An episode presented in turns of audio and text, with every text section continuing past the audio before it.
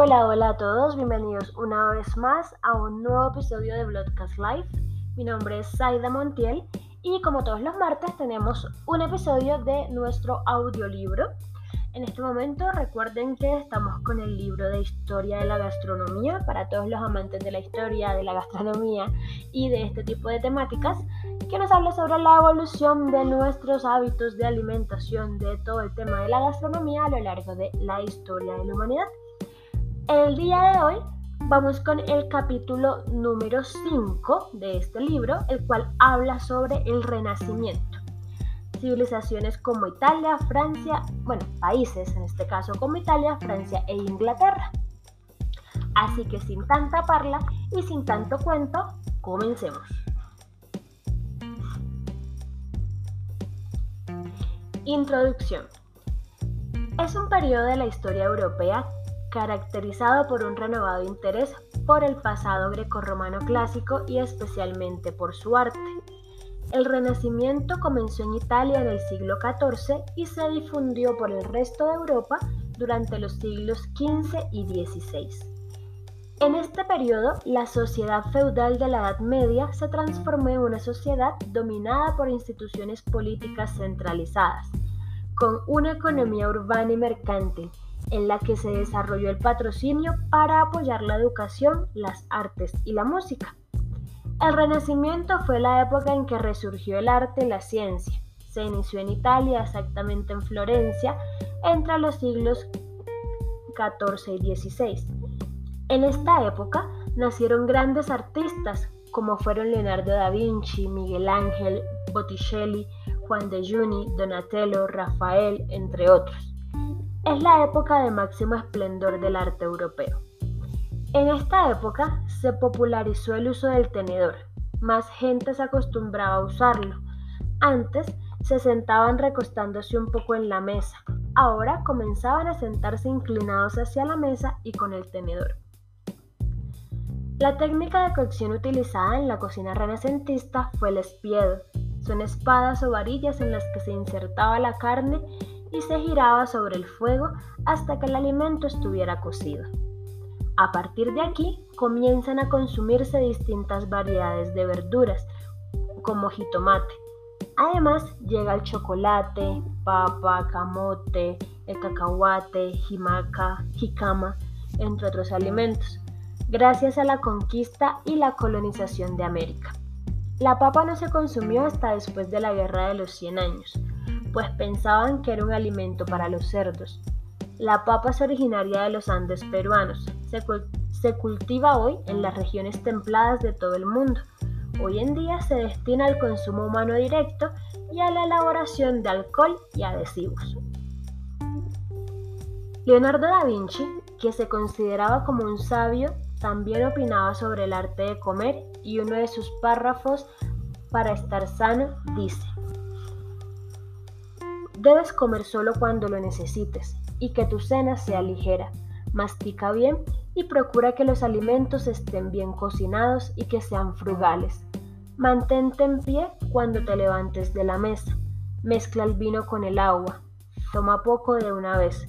Nada entre las comidas y no lo bebas nunca con el estómago vacío. Evita la abundancia y pon mucha atención a tu régimen alimenticio. Leonardo hizo muchas fábulas acerca de las especies y otros alimentos frutales. Algunas de ellas eran dedicadas exclusivamente al vino, a la sidra. Amaba las bebidas y se complacía en contar algunas otras fábulas acerca del nacimiento del vino.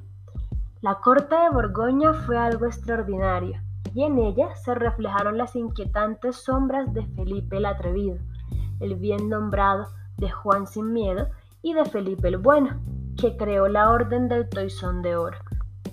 De todos los personajes fue ejemplo el célebre voto del Faisán, uno de los banquetes más famosos que jamás hayan existido. En mayo de 1453 se cae Constantinopla en manos de Mohamed el Conquistador. En Borgoña, la corte de Felipe el Bueno y la Orden del Toisón de Oro se conmocionaron profundamente.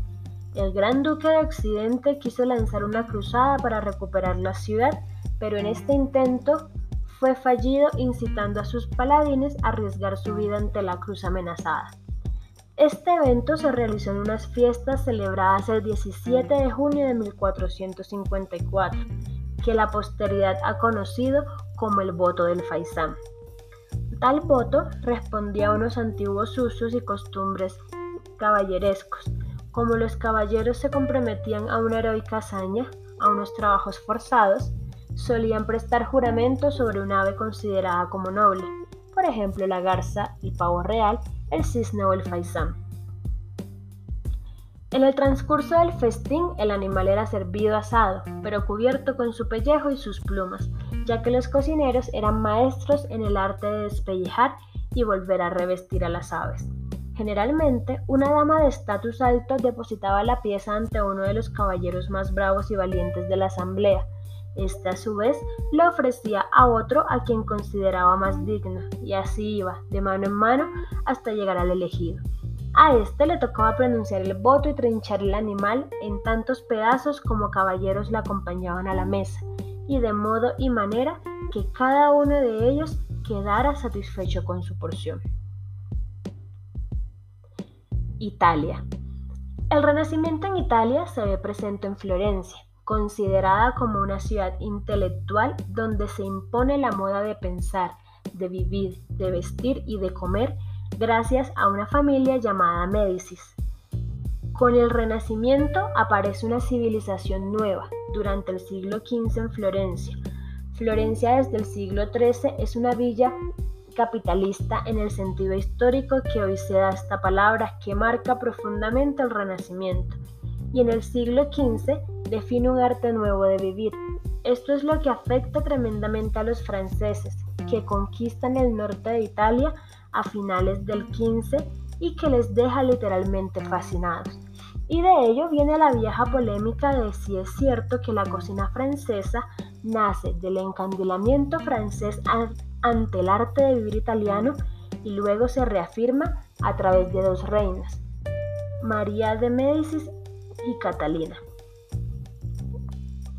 El regreso de Carlos VIII representa la entrada del Renacimiento italiano en Francia. Sus sucesores, Luis II y Francisco I, con sus azarosas campañas italianas, vuelven enamorados de la exquisitez y el grado de civilización que rigen la península. Con ellos traen jardineros y artistas, arquitectos y confiteros, perfumistas y orfebres.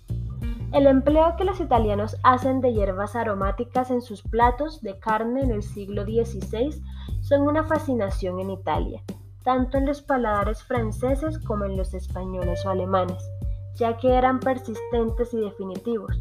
Los italianos aportaron la diferencia del aguardiente, que pasó de ser un medicamento a una bebida con gran demanda. Surgen bebidas más refinadas como el marrasquino elaborado con cerezas. En esta época se descubre la elaboración del champán en Francia. Este capítulo está dividido en estos países. Entonces ahora continuamos con Francia. En el siglo XIII, en la cocina florentina ya existía una receta de pato a la naranja, es decir, el pato salvaje con naranjas amargas, refinado por los franceses, y es el origen actual del... Ah, mi francés es muy malo. Canac à l'orange. Surge el consomé con el nombre de Jus Consumption viene del Platina, libro que se traduce al francés en 1505 y que solo en el siglo XVI se conocen tres ediciones en Francia. En el siglo XIV, en la Biblioteca Comunal del Dog, se encuentra una receta de pollo al vino que podría considerarse el origen del cook of vin francés. Los pichones con, unas, con uvas toscanos, que pueden ser el origen del faisán o de las codornices au forman parte de un recetario florentino del siglo XIV. Catalina de Medicis introduce en Francia el aceite toscano, mucho más apto para cocinar que el provenzal, y también las alubias que son utilizados en la preparación del cassoulet. En cuanto a la pasta de hojaldre, que algunos tratadistas dicen que es española, en el siglo XIV aparece en Italia como Torroni, en un banquete ofrecido en Milán al cardenal Hipólito de Este. En cuanto al turbante a foglia Turchesca de Sfoglia, que se sirvió en el banquete de boda de María de Medicis con Enrique IV de Francia, era un bulavón a la financiera relleno de crestas y riñones de pollo, ligados con una salsa blanca conocida como bechamel. No hay quien pueda afirmar que la salsa bechamel la inventó en el siglo XVIII el marqués del mismo nombre, ni el citado Boulavin lo imaginó en el siglo siguiente Antoine Carême, porque la receta es a grandes rasgos la misma. Lo que se puede decir es que los franceses la perfeccionaron. La cocina italiana trae a Francia el tenedor, que viene de Venecia. Asimismo proceden de Murano, Venecia, las primeras copas de cristal que sustituyen las copas de metales preciosos. Cellini cincela en plata, con un refinamiento exquisito, toda la vajilla de Francisco I. Los cubiertos de oro, las servilletas, escudillas, que son unos tazones sin asa donde se sirve el caldo, bandejas y mesas con ruedas y plataformas, aguamaniles, es una jarra con agua y una vasija para que ésta se recoja, y candeleros de plata. Todos estos son la vajilla típica de este periodo. Catalina de Medicis impone la moda de que los caballeros coman con las damas en la misma mesa. Otras aportaciones italianas a la cocina francesa fueron las dulcerías y helados. El pain de, el pain de el pan de picé o pan de especias, la frangipane es una crema inventada por el marqués romano Frangipane. Los macarons es un dulce que los franceses lo designan como pasta. Los helados, los sorbetes, habían llegado a Francia a través de Italia. En el Renacimiento también existieron libros de cocina. Entre ellos encontramos el libro de la voluptuosidad honesta y de la buena salud o del bienestar primer libro impreso que se ocupa de temas culinarios. Su primera edición lleva fecha de 1475 y consta de 10 libros. Bartolomeo Sacchi, llamado Batista Platina, historiador y filósofo, no hubiera pasado a la inmortalidad si no llega a escribir este tratado sobre la voluptuosidad y el bienestar. En el libro primero se trata de la habitación, del modo de preparar la mesa, de la ciencia de la cocina, de las dietas, de los ejercicios del cuerpo, de la sal, del pan y de la naturaleza de los frutos. El libro segundo insiste sobre la naturaleza de los frutos, de la miel, del azúcar, de la leche y sus derivados, de los huevos, de las grasas y del vinagre. El libro tercero habla de la naturaleza de las frutas secas, de las castañas, de los bulbos y de las hierbas aromáticas. El libro cuarto habla de la naturaleza de las hortalizas y de las carnes. El libro quinto de la naturaleza de la casa en general. El libro sexto del modo de cocinar, de los asados y de la pastelería y de la manera de confeccionar salsas y caldos. El libro séptimo de la manera de cocinar los cereales, legumbres y del arte de freír y confeccionar platos variados. El libro octavo trata de la manera de preparar los condimentos y los sabores. El libro noveno del modo de cocinar los huevos, las setas, las trufas y otros variados y sorprendentes manjares, como por ejemplo las ranas. El número 10 de la manera de, aderezar los pescados, de varias características del orden de la mesa y de los vinos. La importancia de Platina como gastrónomo se basa sobre todo en su defensa por la gastronomía. Existe otro autor llamado Bartolomeo Sacchi, conocido como Scapi, que se dedicará a ofrecer soluciones alternativas con la variación de un ingrediente para obtener comidas con características similares pero con un gusto final casi que caracterizará la cocina del siglo XVI. Enriquece la cocina italiana de su tiempo, renovándola profundamente. Por primera vez, un chef ilustra en detalle nuevas técnicas de preparación que propone soluciones geniales como por ejemplo enharinar o empanizar el pecho de ternera antes de freírlo, proteger los faisanes del calor envolviéndolos en papel engrasado con manteca, la cocción del baño María del Sabona, una crema espumosa que se obtiene batiendo la yema del huevo con azúcar y un poco de vino, el batir la gelatina con una cuchara de madera y no de hierro para no amargarla, entre otras técnicas. Seguimos ahora con Inglaterra. Los 40 años en que la reina Isabel de Inglaterra, de 1558 a 1603, representan una era de máxima vitalidad en todos los aspectos. Un personaje como la reina virgen, que gustaba tanto de la vida, tenía que regodearse en los placeres copiosos y voraces de la cocina. Efectivamente, fue así. Consta que en 1575 le regalaron un manuscrito de The Form of Curry, el más venerable documento de la cocina inglesa, y la época el elizabetiana tiene asimismo grandes recetarios, como el de Thomas Watson, The Good Housewife's Jewel y The Good Housewife's Treasure de 1588, y sobre todo el Epulario o See the Italian Banquet, traducción del libro italiano Giovanni Rosselli, publicado en Venecia en 1516. En estos recetarios aparecen todos los grandes temas de la cocina medieval y del Renacimiento, el agua rosada, los grandes pastelones de casa, los de arroz, las salsas de menta, los capones, al zumo de naranja o las manos de cerdo con manzanas y las recetas clásicas y rigurosas, medievales y sangrantes de la cocina benedictina inglesa. Las alusiones a la cocina en las obras de Shakespeare son continuas, no solo a los platos, a los condimentos y bebidas, sino también al mismo ámbito doméstico, a la cosa íntima y amable que la cocina representa. Nos encontramos en sus obras que las alusiones a la cocina son extremadamente realistas. En ellas encontramos toda la batería de cocina la antigua, las cacerolas, jarras y jarrones, recipientes para guardar manteca, tamices, coladores, cucharones, también sale muy a menudo el horno, el hogar y las brasas. La cocina y el jardín son dos alusiones constantes en la obra de Shakespeare. En lo que se refiere a los productos de la cocina, en el transcurso de la obra de Shakespeare nos vamos dando cuenta de que va mejorando su gusto y nace un evidente refinamiento.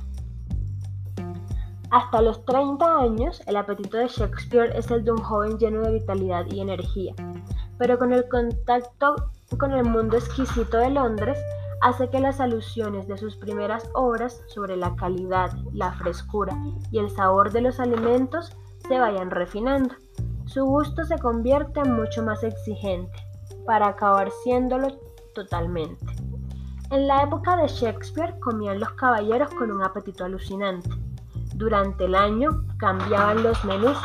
Por ejemplo, en Cuaresma debían consumir pescado salado, que se guardaba todo el invierno de salazón. Por la Pascua el cordero, el cerdo y la ternera eran las carnes principales. En verano se volvía a comer más y se consumían hortalizas. En el otoño y por San Miguel, la reina Isabel puso de moda, en los últimos años de su reinado, matar un ganso. Por San Martín no se mataba el puerco sino la res eran secadas sus carnes y ahumadas. Se conservaban en la chimenea, bajo el hogar, para ser consumidas durante el invierno. El cerdo, en cambio, se engordaba durante este invierno y se comía, como hemos señalado por la Pascua de Resurrección, para horror y abominación de los judíos. Este es el último gran momento de la cocina inglesa, que tiene dos memorables, el medieval en la época de Ricardo II y el reinado de Isabel II, con la omnipresencia de Shakespeare. Una cocina con clara influencia francesa, con la presencia de los italianos que acudieron en selecta cantidad a la Inglaterra y los vinos españoles y griegos, las malvasias, los alicantes, los canarios, los jereces, una Inglaterra invadida por el alcohol, vinícola sanguínea, opulenta, presta y preparada para conquistar el mundo, lo que sin duda hizo, sin miedo y sin conciencia. En Inglaterra se hacen los grandes pastelones de carne como el Yorkshire, relleno de carne de oca, perdiz, lengua de buey y cocido a fuego fuerte, los puddings de arroz y el pastel de manzana o apple pie.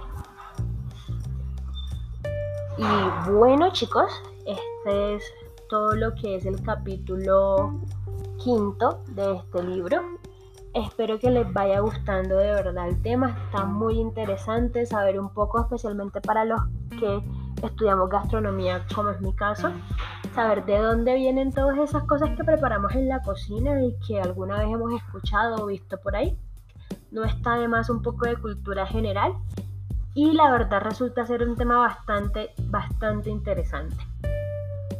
Espero, como siempre, que les haya gustado la información, que esta sea de su interés y utilidad.